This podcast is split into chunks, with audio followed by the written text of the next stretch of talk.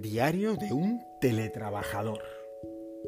Día 22. GURB. 29 de septiembre de 2020, 14 y 31 del mediodía.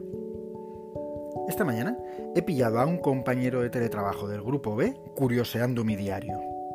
O sea, a un compañero de piso. El tío aprovechó que estaba vendido en el baño para meterse en mi cuartel general más de uno perdió así alguna guerra. Me ha preguntado si ha salido sin noticias de GURP, parte 2. GURP. El caso es que su nombre me sonaba.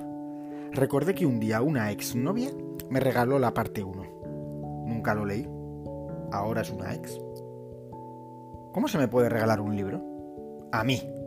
Cualquiera que me conozca un poco sabe que yo solo leo ficción a través del ABC, El País, El Mundo o La Razón. Además, solo leo los titulares. Resumen todo lo que necesito.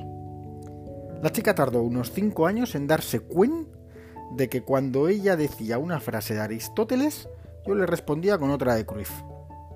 Ahora con Valdano he ampliado mi repertorio.